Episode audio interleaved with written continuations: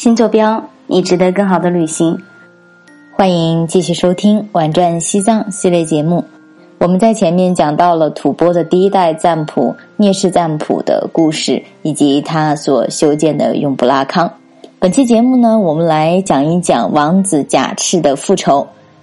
在止贡赞普死后呢，被装在了一个铜棺当中，扔进了雅鲁藏布江。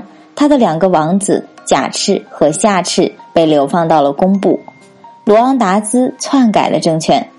失去权力的西部野王族和母部三臣、父部六臣密谋准备复国，在他们的辅佐之下，贾赤和夏赤两位王子也一边招兵买马，一边策划刺杀罗昂达兹。旧臣纳囊施赞雄甲摸透了罗昂达斯喜欢狗的特点，派人从找的名犬当中选了两只非常名贵的藏獒，在狗毛上涂满了剧毒的毒药。来到罗昂达斯的城堡附近，准备放狗行刺。当时正是盛夏，罗昂达斯正在城堡外林中玩耍。赞雄甲把狗放开，经过训练的两只藏獒直奔罗昂跑去。士兵们发现后，想要赶走他们。罗昂看到如此高大猛健的藏獒，心中非常的喜欢，于是急忙让士兵不要伤害他们，自己很高兴的拿着牛羊肉去诱引。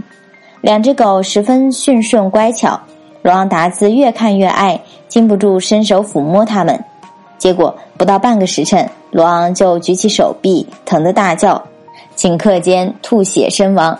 除掉了罗昂达兹，旧臣们就拥立贾赤、夏赤两位王子，分别做了工部、娘部的小王，找到了只贡赞普的尸体，并且安葬在了央多拉布地方，并对罗昂余党发动反攻。很快，西部野王族夺回了失去二十多年的政权。贾赤被拥立为赞普，号布德贡杰。布德贡杰是一位有作为的赞普。他在位的时候，社会经济有了很大的发展。主持内政的是吐蕃时期第一位贤臣如拉杰。他教给臣民们如何烧炭，组织工人从矿石中提炼金属，还修渠引水，并且制造犁，做犁轭用二牛抬杠耕地。铁制农具的出现和使用处理大大提高了农业生产力，而人口增加，部落也逐渐繁荣起来。据说如拉杰是第八位藏王止贡赞普的小妾所生的一父子。他夺回王位后，迎请兄长贾赤回来做赞普，自己则成为了良臣。他主持内政的时候，制造的铁器、犁轭耕地、众多农事发明，使吐蕃农业得到了很大的发展。因此被后世尊称为吐蕃七贤臣之首。亚龙河谷的西部野王统还有非常多的故事，在下次节目当中呢，将会为大家来说一说拉托托约年赞。